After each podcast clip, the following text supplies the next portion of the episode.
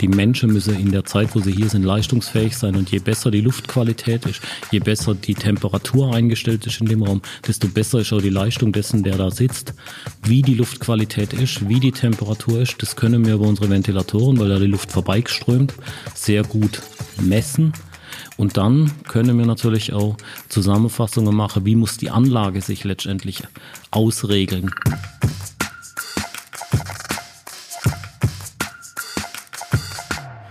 Servus und herzlich willkommen zu einer neuen Folge Zukunftszeichen Podcast. Unser Motto, B2B-Marken tragen Schuhe. Mein Name ist Stefan Lingner. Heute zu Gast bei Zukunftszeichen ist Kai Halter. Er ist bei EBM Papst für das Marketing verantwortlich als Director Marketing. Mit ihm möchte ich mich über die Transformation der Unternehmung EBM Papst unterhalten, was hinter dem Hashtag Engineering a Better Life steht, Zukunftsmärkte natürlich, das mit den Schuhen werden wir auch aufklären, hoffe ich, und wir schauen auf sein Ehrenamt als Vorsitzender des Vorstands beim BVIK, dem Bundesverband für Industriekommunikation. Also ein volles Programm. Herzlich willkommen, Kai. Dankeschön. Ja. Ich freue mich, freue mich, die äh, Villa Lingner gefunden zu haben. Es war nicht so einfach heute Morgen. Das haben wir schon diskutiert. Also Villa Merz ist nicht die Villa Lingner und wir sind hier äh, mit der Agentur ansässig in Heilbronn, genau. Also ich freue mich, dass wir heute hier sein können. Und ja, vielleicht stellst du dich kurz unseren Hörern vor, bevor wir dann ans Eingemachte gehen. ja, mache ich gern. Also mein Name ist Kai Halter, ich bin 52 Jahre alt, bin äh, seit 30 Jahren fast mit einer wunderbaren Frau verheiratet, habe zwei Hunde, zwei Katzen, ein Haus, aber leider keine Kinder. Bin seit 25 Jahren oder knapp über 25 Jahren zwischenzeitlich bei EBM Papst, habe mich dort von, von der IT äh, als Sachbearbeiter, sage ich mal, bis zum Marketingdirektor entwickeln dürfen. Und mache so ein bisschen im Nebenjob auch noch BVIK-Vorstand, also Bundesverband Industriekommunikation, weil letztendlich mein Beruf schon auch meine Passion ist. Da gucken wir nachher nochmal hin, weil das ist spannend, was ihr da aufgebaut habt und auch die Kombination gucken wir uns mal an. Aber zuerst möchte ich mal so unsere Einstiegsfrage stellen. Was ist Zukunft für dich? Puh, Zukunft. Das ist, äh, das ist gar nicht so einfach zu erklären, ohne das Wort Zukunft zu benutzen. Zukunft ist für mich äh, ein gestaltbarer Zeitraum, der nicht im Heute und im Gestern liegt, sondern tatsächlich halt, und jetzt muss ich das Wort benutzen, in der Zukunft. Und wichtig ist für mich da, der ist gestaltbar. Der, den kann man machen, den kann man, den kann man gestalten und das ist, glaube ich, ziemlich wichtig an, an diesem Thema. Genau, das haben wir auch immer, wenn wir mit dem Zukunftsinstitut so ähm, kooperieren und drauf gucken, die sprechen von diesen Möglichkeitsräumen in der Zukunft. Und, und da müssen wir rein und dann fühlt sich Zukunft auch nicht so erschreckend manchmal an, gerade in der jetzigen Zeit, sondern dann hat man schon das Gefühl, da bewegt man etwas und Zukunft ist ja für mich jetzt auch immer so ein bisschen das, was ich daraus eben mache. Von daher kann ich das sehr gut nachvollziehen, diese Gestaltbarkeit. Wir haben ja, wenn man so dein, dein LinkedIn-Profil anguckt, da hast du B2B-Marken tragen Schuhe stehen. Und das ist so für mich mal so als Aufhänger vielleicht, was bedeutet das für dich, diese Aussage? Weil ich glaube, da ist dann genau dein Herzblut auch schon drin. Ne? Da, da sieht man mein Herzblut drin, das ist richtig. Ich muss allerdings sagen, die Entstehung dieses Spruchs, die ist mehr geklaut, weil okay. die kommt von, von einem, ich sag mal, Mentor, Freund und Geschäftspartner, dem Kurt Klein, äh, der das für sich mal in einem Gespräch mit mir einfach so sagte, wo es darum ging, was unterscheidet eigentlich B2B von B2C? Und äh, es sind letztendlich sind's die handelnden Menschen. Und das ist, glaube ich, das, das Entscheidende. Und deswegen habe ich es auch für mich gemacht, B2B-Marken tragen Schuhe. Äh, das bedeutet einfach, dass die Menschen letztendlich den Unterschied machen im, im Business und dass die Menschen diejenigen sind, die, die das Business und das Geschäft halt auch gestalten. Äh, und ich fand den Spruch damals so, so genial, dass ich ihn für mich auch äh, beruflich zumindest ein bisschen auch mit zum Motto gemacht habe. Und gesagt Wie lange ist es her? So? Sicher zehn Jahre. Okay. Und der hat für dich auch heute noch in der zunehmenden Digitalisierung, auch im Marketing, weiterhin Bestand im B2B? Vielleicht sogar noch mehr wie in der Vergangenheit. Ähm, wenn ich mir, wenn ich mir heute anschaue, also wenn ich aus meinem beruflichen, ich sag mal, aus, aus meiner beruflichen zweijährigen Vergangenheit so ein bisschen erzählen darf, ähm, vor zwei Jahren wir uns sicher, wir machen 40 Messe und es läuft wie immer. Und Äh, dann ist der so ominöse März 20 gekommen und auf einmal waren Messer einfach nicht mehr durchzuführen. Ich hatte ein Team mit vier, fünf Leuten, die eigentlich nur Messen organisiert haben. Die haben echt Existenzängste gehabt. Mhm. Und dann haben wir, äh, dann haben wir gemeinsam auch mit Messen versucht, digitale Messe zu machen. Widerspruch in sich. Zwischenzeitlich weiß ich das, weil nämlich dieser Kontakt, dieser persönliche Kontakt zwischen Menschen dort einfach ganz schwer aufzubauen ist. Und, äh, und das ist so, so eine Geschichte, wo ich glaube, äh, danach lechzt die ganze Organisation, die ganze Vertriebsmitarbeiter lechzt nach diesem Dialog direkt mit jemandem hören, schmecken, fühlen, sehen. Dieses alles wirklich wieder im direkten im direkte Dialog zu, zu erleben. Und das ist genau das, glaube ich, worauf es ankommt im B2B-Geschäft, wo ich halt nicht vielleicht einen wunderbaren Porsche, Audi oder sonst was kaufe, wo ich sage, hey, riesige Emotion zum Produkt, und ich gehe da rein und es mache ich völlig egal, wie der Verkäufer den nachher verkauft. Der soll freundlich sein, der soll auch mir vielleicht zwei Prozent geben oder so. Dann ist aber das Produkt verkauft. Das ist bei uns im B2B-Bereich völlig anders. Unser, unser Ventilator verschwindet irgendwo hinter der Verkleidung. Und die persönliche Beziehungen sind da wahnsinnig wichtig. Und, und das ist natürlich auch ein Investitionsgut. Also es ist jetzt nicht, wie man mehr oder weniger ein Handy oder irgendwie ein, ein Kopfhörer online kauft. Richtig. Und das ist, das hat ganz viel mit Vertrauen, aber nicht Vertrauen zum Produkt allein zu tun, sondern wirklich auch der Organisation und der Menschen untereinander. Und deswegen glaube ich, dass, dass dieses, dieses Thema, und ich kann es nur immer wieder betonen, der Mensch macht den Unterschied, äh, dass der immer mehr, äh, auch in Zukunft, ja, immer mehr, dass der in Zukunft einfach auch extrem wichtig sein wird. Deswegen glaube ich, ja, dieser Spruch hat mehr als noch in der Vergangenheit wirklich auch Bedeutung. Jetzt sind wir schon so richtig reingesprungen ich höre da nämlich auch so den ersten Trend von dem Trendpapier 2022 Messe der Zukunft raus. Und, und dann auch eben natürlich so eine These von den Top-Trends, ähm, dass so die digitalen Skills im B2B immer wichtiger werden, weil natürlich, glaube ich, auch diese, der persönliche Kontakt ist zwar dann das Ziel, aber davor ist die Reise ja eine andere wie hole ich den, die einzelnen oder wie, wie binde ich die einzelnen digitalen Touchpoints ein und wie orchestriere ich die so, dass die Mitarbeiter die auch sauber spielen, sage ich mal. Nicht? Mhm. Also da sind wir natürlich eben genau in so einem Umfeld, wie funktioniert da die richtige Weiterbildungstraining etc. etc. Das ist, glaube ich, auch, was ihr euch bei dem BVIK auf die Fahne geschrieben habt. Auch wenn ich mein Skript jetzt komplett verlasse, aber egal. Also für mich, für mich ist das absolut okay. Ich denke, wir unterhalten uns über die Dinge, die, die wir wirklich auch gerade durch die, haben durch den Kopf gehen. Da bin ich aber 100% bei dir. Wir sind natürlich zwangstransformiert worden. Also wir haben ganz, ganz lang reden wir ja schon über Digitalisierung, äh, auch im B2B, in der B2B-Kommunikation. Äh, und wir sind jetzt im letzten, in den letzten anderthalb Jahren tatsächlich zwangstransformiert worden Richtung Digitalisierung und genau dieser, dieses Zusammenspiel und das extrem intensive Lernen von digital verknüpft mit vielleicht real, Hybrid, Diskussionen, was ist ein Hybrid überhaupt? Ist Hybrid wirklich das Übertragen von irgendwelchen Veranstaltungen ins Web oder ist das viel, viel mehr?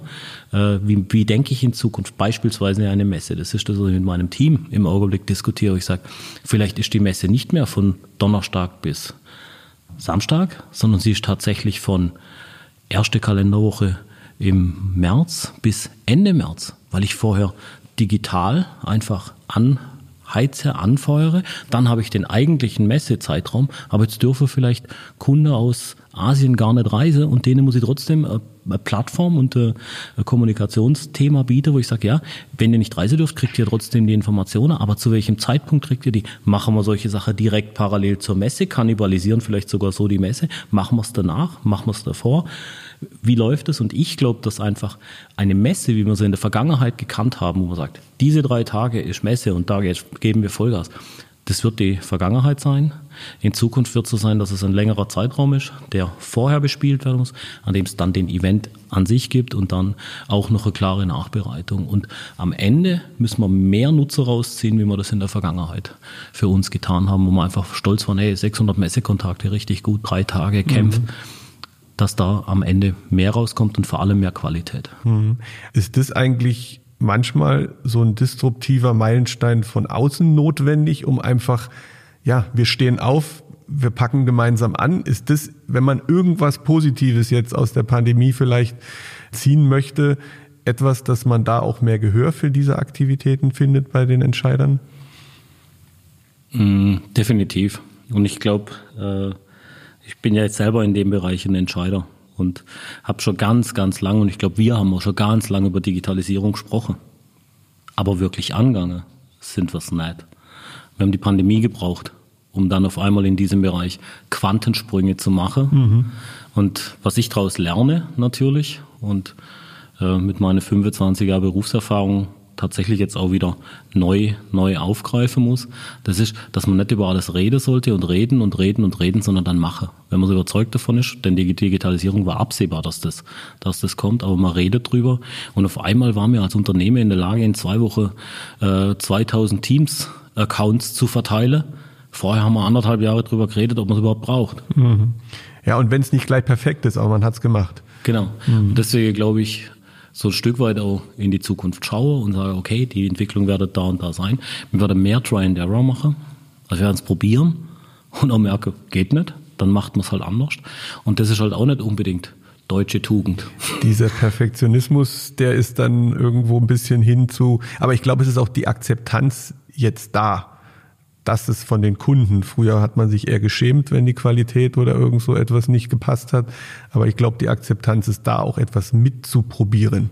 Und dieses Gemeinsame, was da drin steckt, das glaube ich, sehe ich auch. Das Zusammenwachsen nicht vor Ort dann, aber im Digitalen funktioniert auch.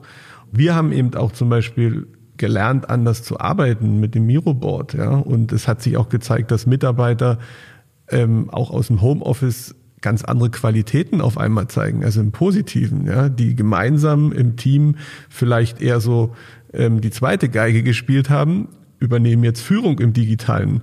Und das finde ich auch eine ganz spannende Facette, wie sich da halt eben auch die Skills dann halt eben weiter ausprägen. Wir hatten jetzt mal so die Messe angeguckt. Welche anderen Transformationsbereiche kannst du noch vielleicht unseren Hörern oder mit unseren Hörern teilen, was da voranging in den letzten Jahren? Ich würde gern gerade dieses Miro-Board angreifen, weil das okay. ist genau so ein Thema. Ja. Also wie wir, ich sag mal, Workshops im digitalen Raum mit mehreren, vielen, wenigen Leuten machen können, wo wir gedacht haben, das geht gar nicht richtig. Jetzt ist aber die Frage, und das ist wieder diese, diese Tool-Auswahl, genauso wie die Skills der Mitarbeiter zu entwickeln, ist es ein Miro-Board und was bringt ein Miro-Board mehr mit, wie vielleicht ein Whiteboard von Microsoft, wo ich auf einmal in der Diskussion bin, ich brauche dieses Kreativtool Miro-Board. Ich habe die Diskussion gerade im Augenblick mit unserer IT, sage ich, ist es das Miro-Board oder ist es das Whiteboard von Teams? Also beide können Visualisierung während einer Besprechung machen.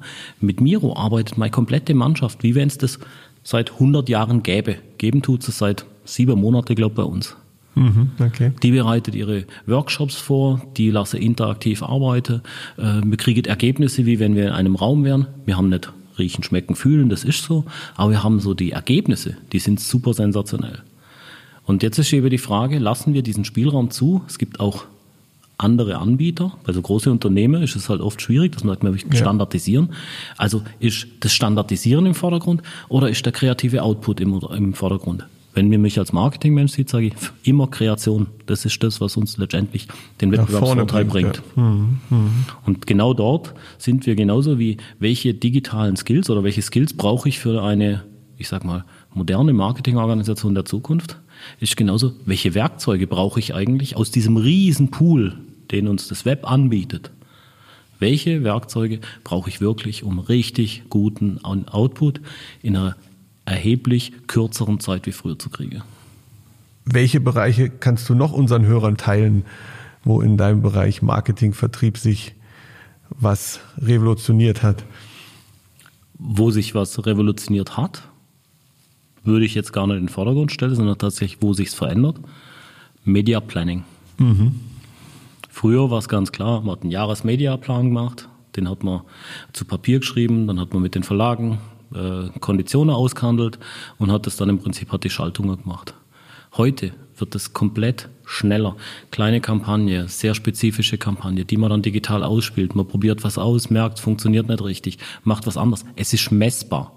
Das heißt, äh, und Mediaplanung neben Messen natürlich ein großer Bestandteil des, des Marketingbudgets. Und dort verändert sich selber auch, wie viel Prozent des ehemaligen Mediaplans mache ich in Zukunft in Print, bezahlt tatsächlich Geld für Fläche, die ich bedrucken kann? Und wie viel Prozent nutze ich für dieses, ich probiere was aus, es funktioniert, funktioniert nicht, muss ich was anderes machen, mache ich Bewegtbild, äh, brauche ich vielleicht, früher habe ich eine Anzeige gestaltet, heute brauche ich vielleicht einen kurzen Videoclip, mache ich ihn mit Text, mache ich ihn nur mit oder mache ich ihn mit Ton.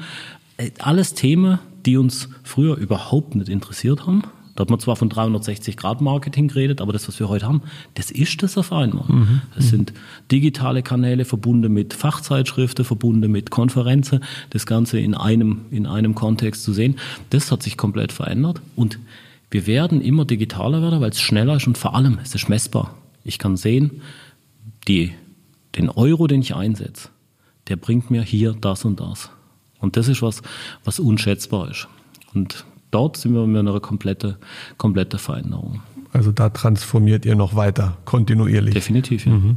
Kann man da schon sagen, wie viel Verschiebung prozentual da von Budgets schon stattfinden? Hast du da so ein Bauchgefühl? Oder konkrete Zahlen sogar?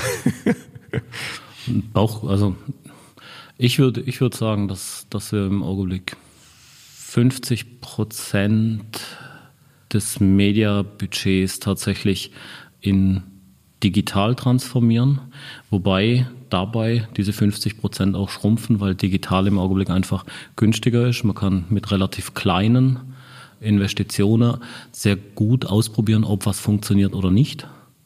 Das also ist auch halt in lokalen der, Märkten. Genau, auch in lokalen mhm. Märkten, in mhm. kleine Marktsegmente reinzugehen und sicher Spekulation.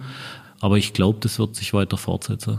Und da sind wir natürlich wieder an der Stelle, Verlagshäuser sind für uns im B2B extrem wichtig in der Vergangenheit mit ihren Print-Publikationen, weil wir dort auch tatsächlich guten, wertigen Content vermarkten konnten.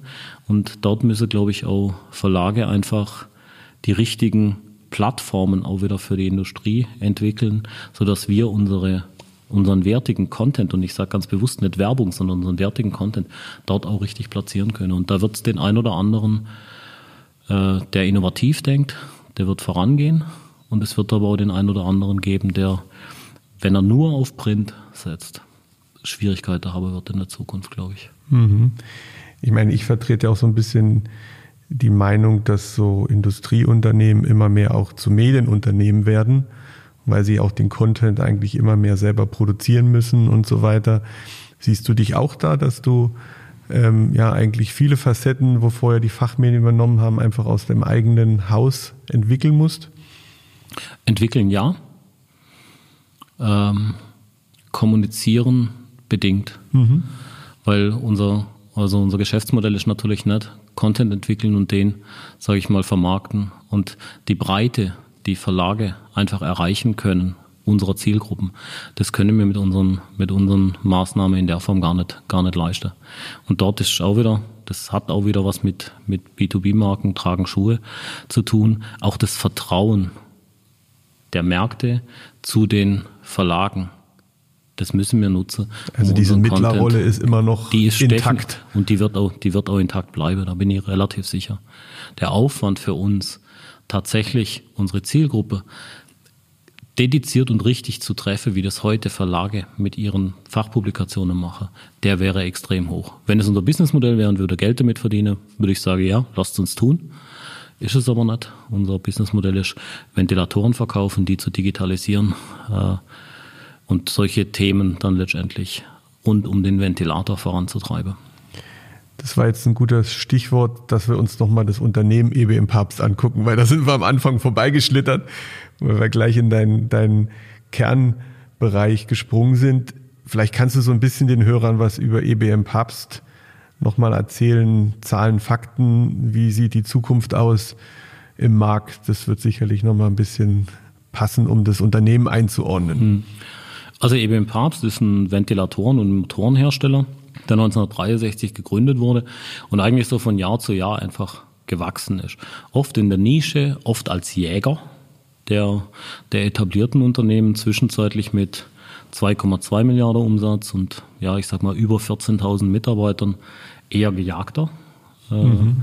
Groß geworden in, in Nischen mit sehr hoher Kundenorientierung, Engineers oder Engineering-Leistung beim Kunden in der Kundenapplikation, sehr große Kundennähe, ja, und Entwicklungspartnerschaft und sehr kundespezifisch entwickelt. Und ja, und zwischenzeitlich, wie gesagt, äh, auf dem Weltmarkt Gejagter eher, nicht mehr Jäger, äh, mit hervorragenden Produkten, mit äh, einer grandiosen Mannschaft, die die Produkte vermarktet, mit einer grandiosen Entwicklung, die die Entwicklungen der Zukunft auch voraussieht und die richtigen Produkte entwickelt und zur Verfügung stellt.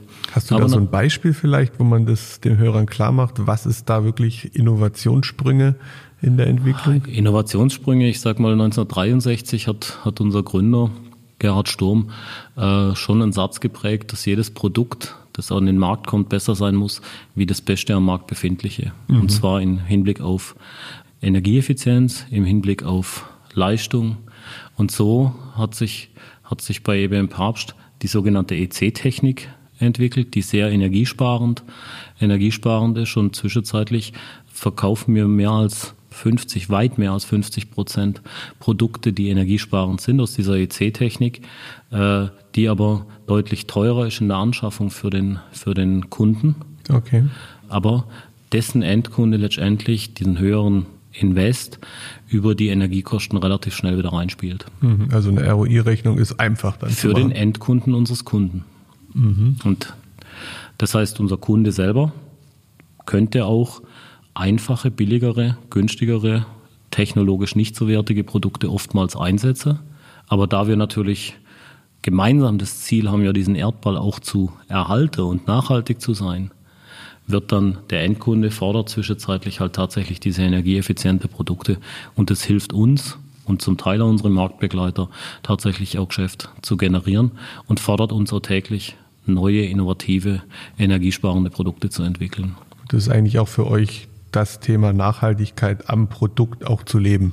Natürlich, mhm. natürlich. In jeder Facette und vor allen Dingen im Energiebereich dann. Ja, Absolut. Okay. Spannend.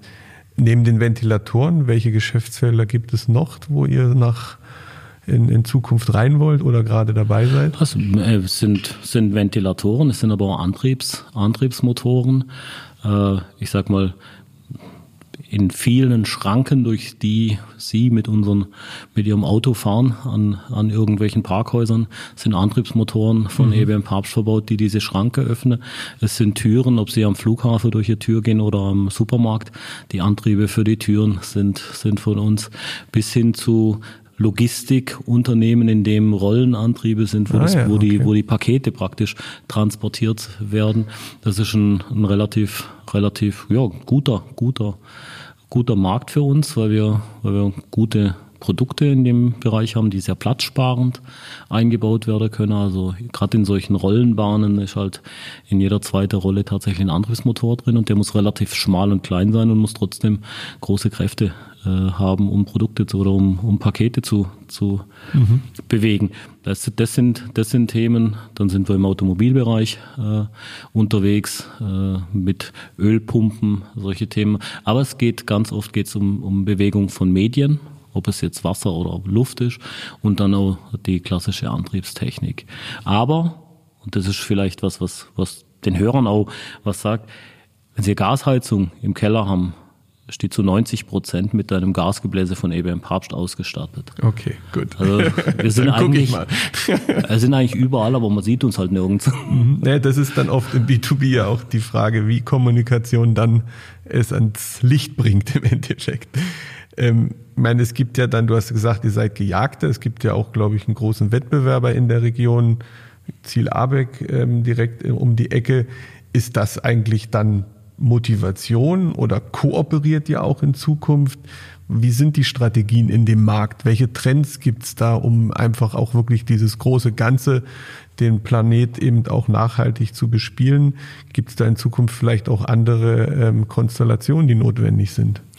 Also ich möchte ich möchte gar nicht, also ich möchte eigentlich nicht über der über der Marktbegleiter äh, in Künstels aussprechen, sondern mhm. eher über den Markt in Summe. Mhm. Und ähm, ich bin der tiefe Überzeugung, dass der Wettbewerb nicht in Deutschland sitzt, sondern wirklich in, in Asien sitzt, wo auch große Ventilatorenhersteller äh, sich den Entwicklungsaufwand schenken und wirklich kopieren und das nicht mal schlecht und Produkte sehr, sehr günstig auf den Markt werfen, die sowohl den Kollegen in Künzelsau als auch uns in Mulfing immer wieder Kopfzerbrechen machen, weil wir doch nur einen sehr kurzen Wettbewerbsvorsprung mit neuen Produkten haben okay. unter einem Jahr. Mhm.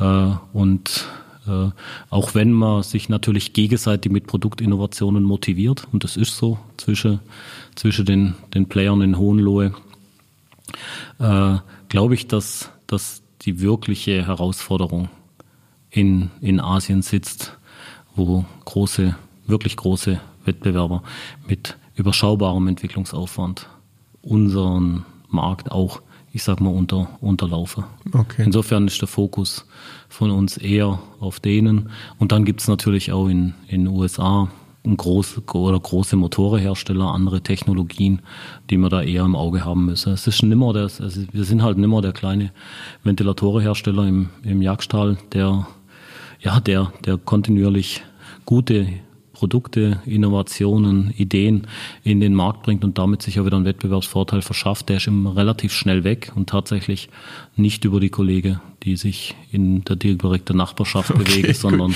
Ja gut, mein, mein bisschen laienhaftes Wissen hat diese Frage einfach auf den Tisch gebracht.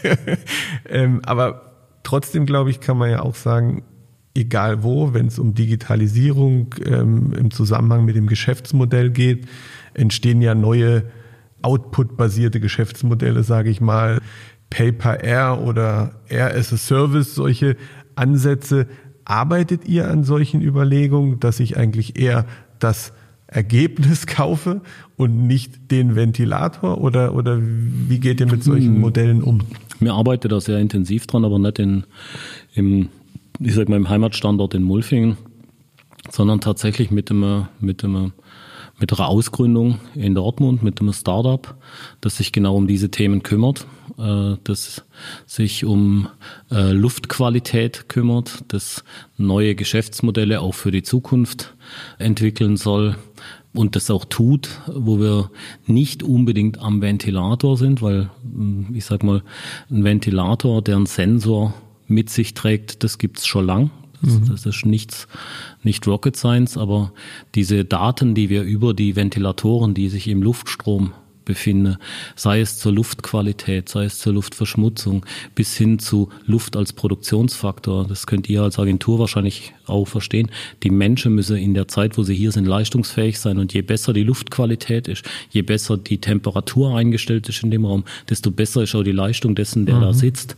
Und daraus dann, ich sag mal, die richtigen Schlüsse zu ziehen wie die Luftqualität ist, wie die Temperatur ist, das können wir über unsere Ventilatoren, weil da die Luft vorbeigeströmt, sehr gut mit Sensoren messen. Und dann können wir natürlich auch Zusammenfassungen machen, wie muss die Anlage sich letztendlich ausregeln, damit dort vielleicht eine bessere Luftqualität ist. Da sind auf einmal sechs Leute in einem Raum drin und der CO2-Gehalt geht einfach nach oben. Und das merkt unser Ventilator, weil er entsprechende Sensorik mit sich trägt und spannend, gibt dann wiederum Signale, dass man sagt, hey, da muss jetzt wieder mehr Frischluft rein. Und das hat eigentlich mit dem klassischen Ventilatorengeschäft nichts zu tun. Wenn wir bei uns in Mulfingen einen Entwicklungsauftrag geben, wird am Ende ein Ventilator rauskommen. Mhm. Aber dieses da Datenmodellieren, das ist jetzt eigentlich das Neue dann. Das ist das Neue und das haben wir in einer eigenen Firma letztendlich auch zusammengefasst und die haben genau die, die Aufgabe, sich an diesen Themen abzuarbeiten und die richtigen Schlüsse daraus zu ziehen. Okay. Die heißen Neo, glaube ich. Das genau, war das Corporate Papst, Startup. EBM Papst Neo. Okay. Warum sitzen die eigentlich in Dortmund und nicht hier in der Gegend? Weil die hier? in einem innovative Umfeld sitzen sollten okay. und dort ist ein großer Campus und okay. dort ist äh, ein, ein ja, für, für deutsche Verhältnisse unerschöpflicher Quelle oder eine unerschöpfliche Quelle an Hochqualifizierten, an Studenten und so weiter. Und dort gibt es dieses Innovationszentrum und wir haben unterschiedlichste Standorte angeschaut und das hat sich für uns als der ideale Standort erwiesen und ja, dort okay. also Herr Bonn habt ihr euch auch angeguckt mit dem Bildungscampus und mit den, ist ja jetzt eine Universitätsstadt, gestern erst wieder gesehen auf den Eingangsschildern des Ortes oder der Stadt. Wir haben uns Heilbronn angeschaut, wir haben uns viele Standorte angeschaut, aber es sollte auch ein Stück weit weg von, okay. von EBM Perp sein, um denen auch die Chance zu geben, als Start-up wirklich sich zu entwickeln. Ich habe ja noch in der Einleitung kurz gesagt, ähm, da gab es einen Hashtag, ähm, den ich entdeckt habe, Engineering a Better Life. Was hat es damit auf sich? Ich glaube, da steckt ein bisschen mehr dahinter als nur irgendwo eine Kampagne, oder?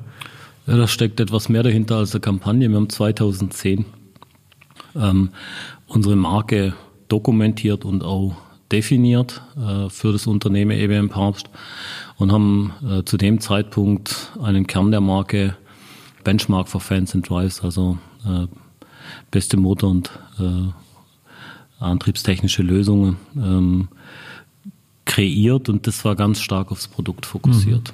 Mhm. Und wir haben 2018 in einer Diskussion mit dem, mit dem CEO einen Hinweis bekommen, wo er gesagt hat, hey, ich fahre hier in dieses Unternehmen rein, Schranke geht auf, ich fahre da rein, gehe die Treppe hoch, habe irgendwie so den Rauputz links und rechts, komme dann oben raus und denke irgendwie, ich bin im falschen Unternehmen. Und wir haben im ersten Augenblick gedacht, unser Chef will ein neues CD, will neue Wände an, an, der, an der, im Treppenhaus haben, will ein anderes Gelände, also irgendwie so. Und in der Diskussion ist dann rausgekommen, dass er sagt, nee, wir müssen unser Unternehmen für die Zukunft richtig ausrichten. Wir müssen modern sein, wir müssen schnell sein, wir müssen wandlungsfähig sein, wir müssen mutig sein und so weiter. Und das kam in der Diskussion dann raus. Und das Ergebnis war dann tatsächlich ähm, Arbeitsprinzipien, die wir für uns festgeschrieben haben, wie mutig sein tatsächlich oder wandelbar wachsen. Change muss integraler Bestandteil der Unternehmenskultur werden. Und in dem Zusammenhang haben wir auch den Markenkern in Frage gestellt. Und haben den dann äh, tatsächlich auch, äh, ich sag mal, anders aufgehört und gesagt, der Kern der Marke oder das, der, der, der Purpose, um das neumodische Wort mhm. zu nutzen, äh, ist eigentlich nicht ähm, der Engineer's Choice, was wir hatten, also die Wahl der Ingenieure, sondern das muss sich anders, das, da muss ein anderer, ein anderer Spirit rein. Und so ist dann ähm, Engineering a Better Life äh, entstanden, weil wir gesagt haben, da steckt unsere Engineering-Kompetenz drin und das ist Kern unseres Unternehmens. Aber warum machen wir das? Wir wollen natürlich auf der anderen Seite ein besseres Leben ermöglichen und das ist ein, ein schöner, ähm, schöner Sprung auch zurück. Mit unserer energieeffizienten Produktwelt ermöglichen wir, dass deutlich weniger Energie gebraucht wird, obwohl Luft bewegt werden kann. Was macht man das? Man will ein besseres Leben natürlich auch erzeugen. Und das hat einfach, das hat einen höheren Anspruch von, von dem, für was wir eigentlich täglich zum Arbeiten gehen, wie das vielleicht, ähm, ja, wie das vielleicht früher war. Es ist nicht so fokussiert aufs Produkt und auch das, was ich vorhin gesagt habe mit Neo, mit Luftqualität und so weiter. Das ermöglicht ja auch ein besseres Leben. Es ist ja nicht nur, dass die Unternehmen eine höhere äh, Produktivität ihrer Mitarbeiter haben, sondern die Mitarbeiter werden auch gesünder aus dem Unternehmen rausgehen.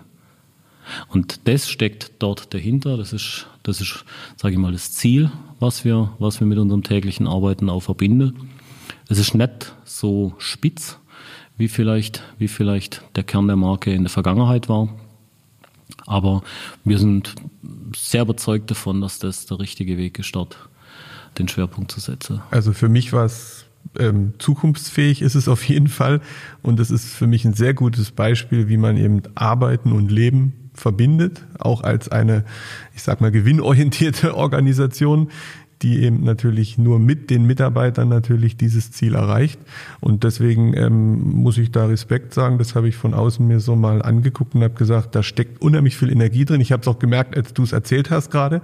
Also da ist nicht nur eure Abteilung von überzeugt, sondern äh, das kann wirklich ähm, schöne, schöne Energie aus der ganzen Organisation entwickeln. Und deswegen ist es eigentlich schon Markenarbeit, aber für mich eben auch wirklich dieses ein gutes Beispiel für einen schönen Purpose, der immer wieder neue Facetten auch, je nachdem, was gerade das Thema ist, natürlich unterstützt. Das finde ich toll. Die eigentliche Mission von dir ist ja trotzdem B2B-Marketing. Und ich glaube, wir sind ja, du bist 25 oder noch länger Jahre im, im Bereich aktiv, bin jetzt, wir sind ein ähnliches Alter. Ich habe auch 94, 96 angefangen mit schon digitalen B2B. Themen und ich glaube, es gibt ja so ein bisschen so eine Historie. Da gab es mal die Inducom Mhm. Und dann gab es mal so etwas wie Inverve, so Industriekommunikation.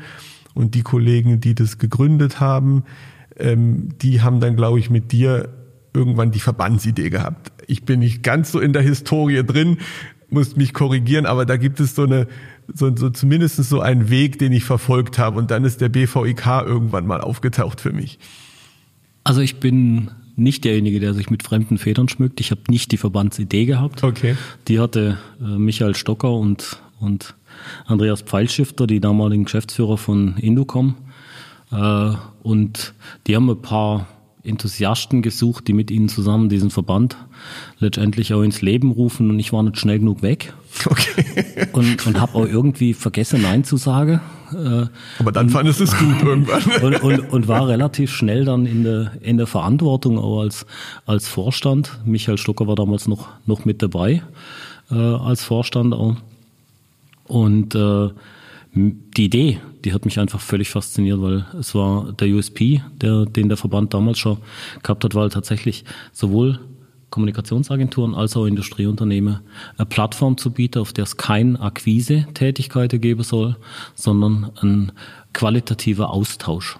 Und was wir bis heute uns erhalten können, und das, da bin ich mega stolz drauf, ist, dass in der Regel bei den Veranstaltungen, die wir machen, immer hinter die Kulisse geschaut werden kann. Das heißt, die Leute taktieren nicht in den Veranstaltungen, sondern zeigen wirklich, was ist, weil jeder auch gemerkt hat, dass es, wenn nicht gerade der direkte Wettbewerb im Raum sitzt, muss sich jede Idee so oder so auf mein Unternehmen adaptieren.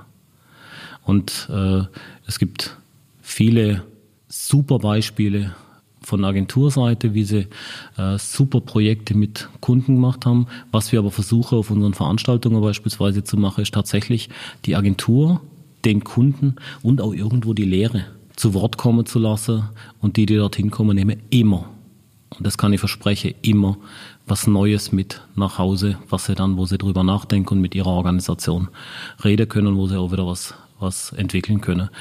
Und ja, wie gesagt, gegründet vor zehn Jahren. Wir sind weit über 200, 200 Mitgliedsunternehmen, sehr namhafte Unternehmen dabei. Und da möchte ich jetzt eben Papst gar nicht in den Vordergrund stellen, sondern es ist Bosch Rexroth dabei, es ist Siemens dabei, es sind so Unternehmen wie KUKA dabei, es sind große Agenturen und kleine Agenturen dabei. Und was wir immer wieder als, als Rückmeldung kriegen, ist, bei euch kann man echt was lernen. Und das war uns wichtig, weil der Ansatz war professionell oder ist ich darf da nicht in der Vergangenheit reden, ist Professionalisierung der B2B-Kommunikation. Und ich glaube, gerade in solchen Transformationszeiten wie heute, früher haben wir gesagt, naja, wir müssen mal versuchen, diese Schweinebauchanzeige wegzukriegen. Also wo dann am besten noch 25 Punkte draufgeschrieben worden sind und vier Bilder ineinander verschachtelt und dann hat man gedacht, man macht gute Werbung. Das hat ja überhaupt nichts mehr mit dem zu tun, mit den Herausforderungen, die wir im Augenblick haben. Weil man immer darüber redet, was ist gute, äh, gute Anzeige, sondern das sind Kommunikations- oder Content-Bausteine, die unterschiedlichst ausgespielt werden müssen. Und ja, da muss aber Anzeige sein, gute Headline, gutes Motiv, kurzer, knackiger Text. Das muss da sein. Das war früher unser Fokus, genau das richtig professionell hinzukriegen. Heute sind wir mit Spezialagenturen, mit Spezialanwendungen, mit unglaublich vielen unterschiedlichen Facetten konfrontiert. Und auch dort müssen wir gucken, dass wir die B2B-Kommunikation als die in meinen Augen Krönung der Kommunikation äh, halt einfach kontinuierlich professionalisieren und auch miteinander hochheben. Es sind so viele Menschen in dem Bereich auch beschäftigt, die eigentlich ja, die einen super Job machen, aber die irgendwo so unter der, unterm Radar schwimmen. Äh, und die müssen wir einfach auch in der B2B-Kommunikation halten. Es tut mir mal weh, wenn ich einen Mitarbeiter verliere und der geht dann irgendwie zu Porsche oder weil das Produkt so toll ist. Aber was ist so toll an einem Porsche-Vermarkter? Da muss ich geile Bilder machen und eine gute Performance von dem, von dem Produkt letztendlich zeige. Das ist halt beim Ventilator oder noch besser bei einer Schraube oder Unterlegscheibe oder einem Ventil ist das was ganz anderes, weil das kann ich noch so geil fotografieren. Das wird den, der es anguckt, nicht sofort anspringen und sagen, hey, für das Produkt möchte ich arbeiten.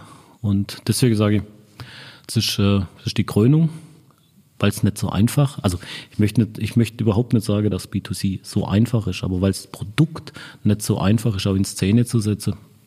Erklärungsbedürftige Produkte und Dienstleistungen, genau. das ist die Herausforderung. Auch als Agentur erstmal zu verstehen, Also sich hineinzuversetzen, was ist da jetzt im Endeffekt rauszuarbeiten, was will der Kunde hören oder was sind seine Problemlösungen da drin.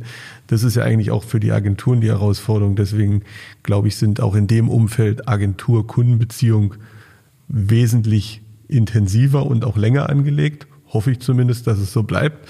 Im Moment funktioniert es noch, weil nur dann kann eine Agentur natürlich auch mitdenken und eigentlich auch Impulse geben, ähm, ähm, die Zukunft da halt auch mitzugestalten. Also ich, wir sind ja jetzt auch im BVIK jetzt seit zwei, drei Jahren Mitglied. Ähm, und ich muss sagen, bei diesem Messe der Zukunft war ich auch dabei in dem Workshop. Und das hat auf jeden Fall ähm, ja auch Laune gemacht, sage ich mal genau.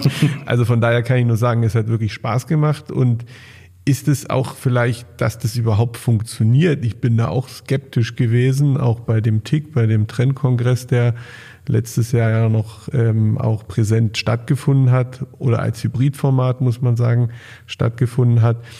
Ist da auch eine Reife in der, in der Agentur und in der Industriewelt langsam entstanden, dass man nur gemeinsam diese Probleme löst und der Wettbewerb so ein bisschen in den Hintergrund gerückt? Oder ist es einfach ein gewisses Klientel an Agenturen, die da drin sind, ohne sie auf- oder nieder zu bewerten?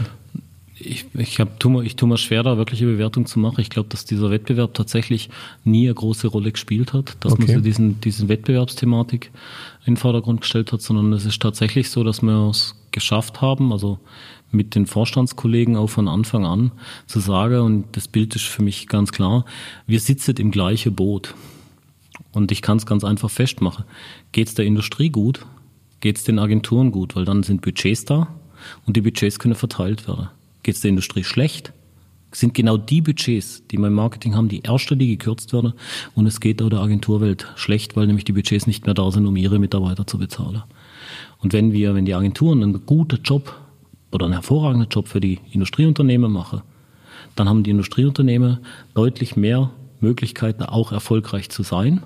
Das heißt, es wird Budget da sein, um dann auch wieder Kampagne zu entwickeln und auf Messe zu gehen und äh, Podcasts zu entwickeln und, und, und. Und deswegen sitzen wir definitiv in einem Boot und rudern auch in eine Richtung. Und das ist, glaube ich, so dieser, dieser, dieser Kerngedanke und dieses, diese Kernidee, wo man sagt, wir dürfen auch nicht schauen, dass wir Kommunikation einfach am billigsten einkaufen oder vielleicht am schnellsten machen, sondern es muss so sein, es muss wertig sein, es muss passen. Und was natürlich in der, in der Agenturlandschaft sich schon abgezeichnet hat, auch wir, und da kann ich aus eigener Erfahrung sprechen, haben mit großen Lead-Agenturen zusammengearbeitet. Die spielen immer noch eine Riesenrolle bei uns.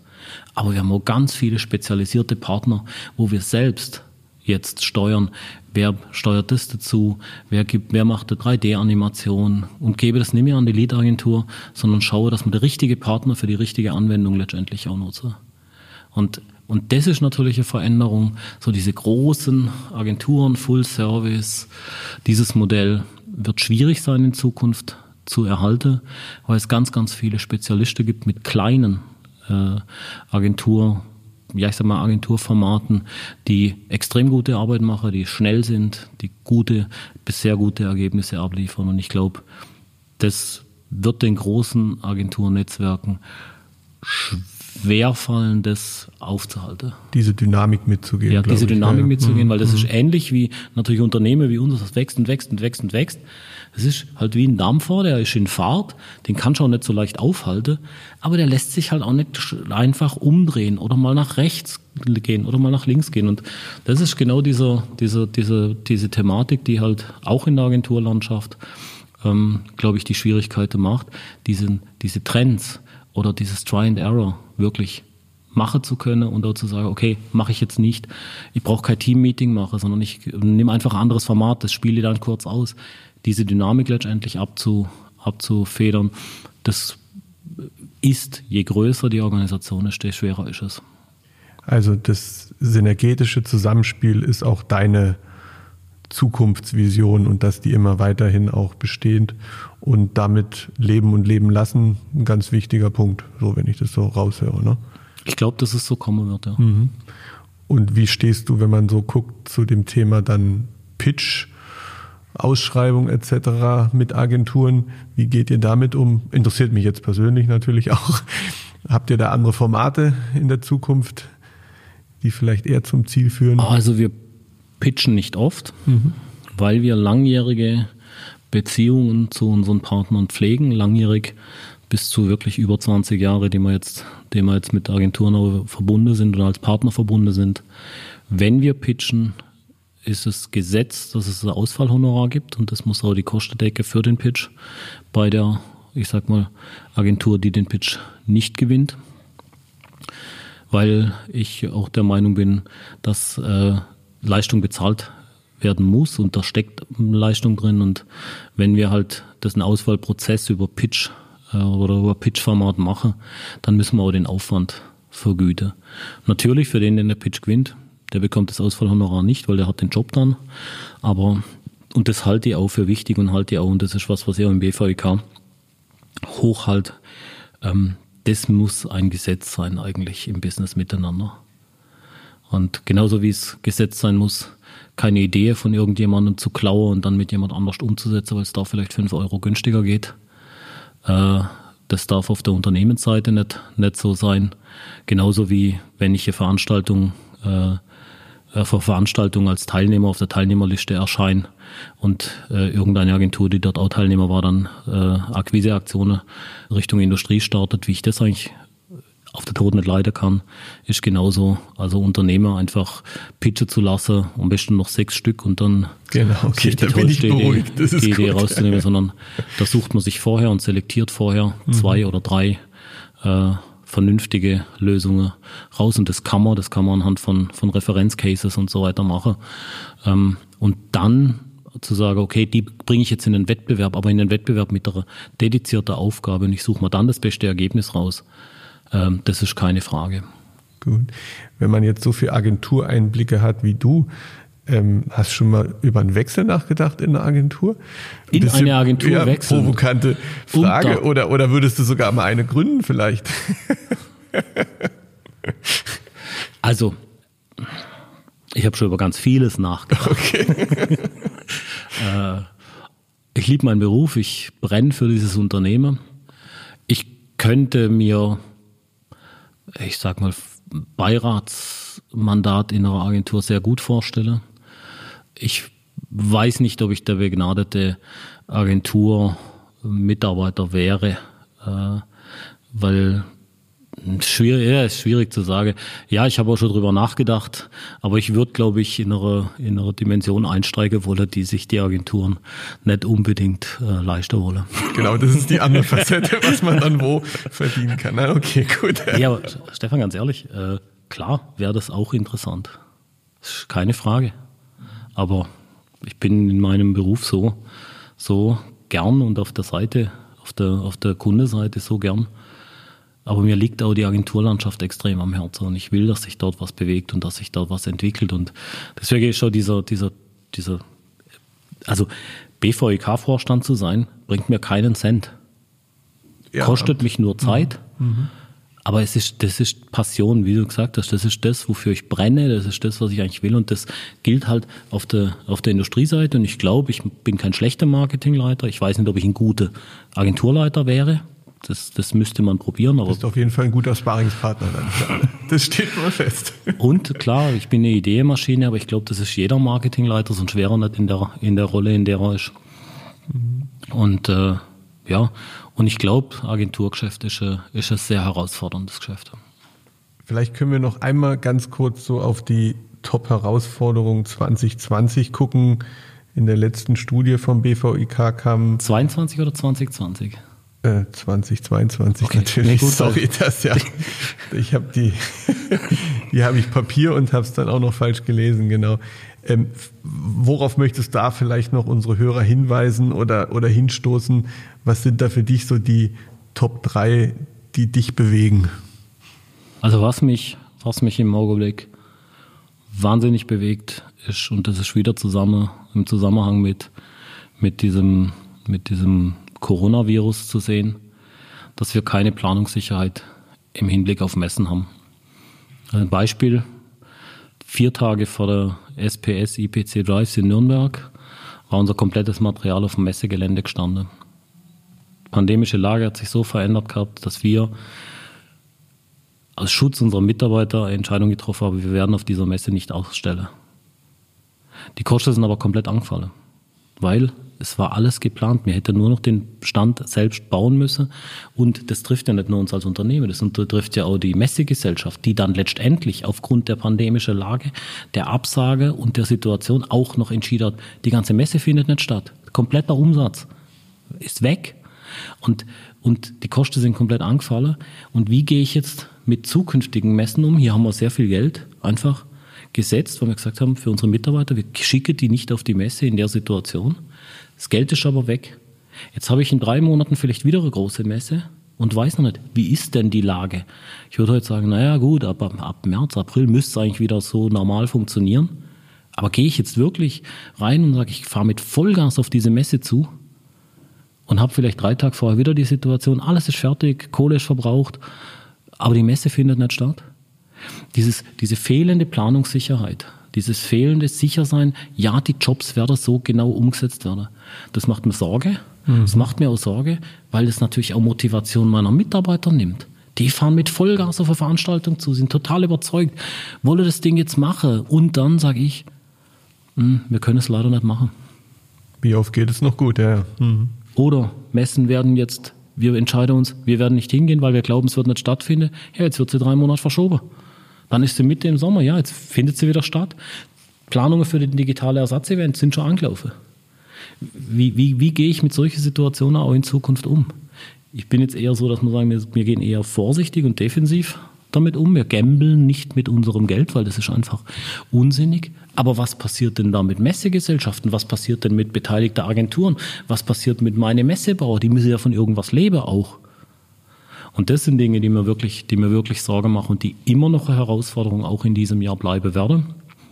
Und wir müssen da die richtigen Entscheidungen treffen und auch dort werden sicher hybride Ansätze äh, die richtigen sein, wo man sagen kann, man kann den einen und den anderen Weg machen oder auch sagen, okay, ich lasse jetzt die Präsenzveranstaltung, ersetze ich durch ein hybrides Format. Aber auch dort, das haben wir am Tag der Industriekommunikation, den du vorhin auch erwähnt hast, im BVEK gelernt, eine hybride Veranstaltung ist nicht einfach ein Abspielen der Präsenzveranstaltung ins Web. Wenn ich einen hybride Kongress mache, mache ich zwei Veranstaltungen. Ja. Und zwar eine digitale und eine Präsenz. Das heißt, der Aufwand ist doppelt so hoch. Aber ich glaube, das wird, das wird die Zukunft sein. Du musst die Formate für das, ich sag mal, für den Kanal richtig gestaltet letztendlich auch ausspielen. Aber ich, ich denke, das wird, das wird in Zukunft immer öfter so sein. Und das, was wir schon hatten, die digitalen Skills weiter erhöhen, ist sicherlich, um das überhaupt möglich zu machen, eine große Herausforderung. Definitiv, ja. Mhm. Also ich glaube, wir haben jetzt schon einen wirklich sehr schönen Einblick bekommen. Nicht schon, sondern jetzt. Auf jeden Fall einen guten Blick, wie du denkst, wie du tickst, wie du arbeitest, was dich antreibt. Am Ende stelle ich immer gerne so eine Frage, was so dein persönliches Zukunftsprojekt ist. Gibt es da etwas, was gerade auf dem Tisch liegt, was dich umtreibt? Oder ist es zu persönlich? Das ist überhaupt nicht persönlich. Mein, mein Zukunftsprojekt, was mich gerade umtreibt, ist der morgige Tag. Morgen bin ich mit meinen Vorstandskollegen äh, in, in einem Strategie-Meeting für den BVIK. Und da werden uns sicher wieder viele Ideen einfallen, die dann die Geschäftsstelle in der Umsetzung beschäftigen. Äh, und das ist was, wo, wo ich jetzt im Augenblick meine Gedanken eigentlich, eigentlich habe, wenn es auf die, auf die Verbandsseite geht, dass wir da einfach ein gutes Ergebnis morgen Abend dann auch haben, wo man sagen können, ja, da gibt's wieder neue Impulse für, für das nächste Jahr Weiterentwicklung. Ja, und im Unternehmen äh, ist es in den schwierigen Pandemiezeiten bei hohen Homeoffice-Quoten die Mannschaft als Mannschaft äh, motiviert zu halten, diesen, diesen Spirit, den wir bei EBM Papst Marketing entwickeln konnten, äh, auch wirklich hochzuhalten, obwohl es extrem erschwerte Bedingungen sind. Weil man sich nicht im Büro trifft, weil man halt keine Präsenzmeetings im Augenblick haben, weil sich Familienmitglieder mit diesem blöde Virus anstecken und man Angst hat, dass es schlimm ausgeht oder, oder, oder. Ähm, ich glaube, das wird, das wird der Hauptaufgabe dieses Jahr, dieses Jahr auch sein. Also eine andere Führungskultur ist für dich auch persönlich weiterhin die Herausforderung. Also die Führungskultur und den, den, Zusammen, den Zusammenhalt mhm. weiterhin auch so hinzukriegen, wie man es in der Vergangenheit hinkriegen konnte, das ist schon, das ist schon mit der Hauptziel. Klasse. Vielen lieben Dank, Kai. Hat wirklich super Spaß gemacht. Ich hoffe, du hast die Anreise hier in Heilbronn nicht bereut und wir können in Zukunft den BVIK und auch andere erfolgreiche Projekte von dir bestaunen. Ja, hoffentlich. also, vielen Dank fürs Gespräch. Gerne.